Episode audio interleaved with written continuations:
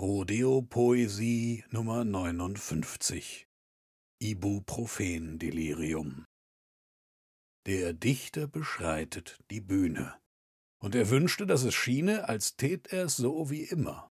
Aber heute ist es schlimmer, denn der Dichter erschreitet gebeugt, und seine Gebeugtheit bezeugt, dass, obwohl er nicht zur Beugung neigt, etwas unlängst ihn gebeugt. Denn nicht nur die Art, wie er geht, auch der Winkel, in dem er steht, wirkt nicht nur seltsam ungebührlich, sondern beinahe wieder natürlich. Selbst da er sitzt, sitzt er verkrümmt, weil offenbar etwas nicht stimmt. Er lächelt, denn er lächelt viel, doch heute lächelt er anders debil.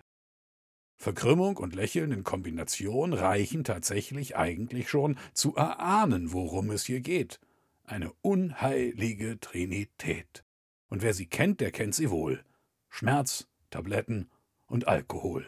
Und von jedem Einzelnen etwas zu viel, denn nur so erreicht man das Ziel. Schmerzbefreit und das Lächeln breit und der Rücken krumm, Ibuprofen, Delirium.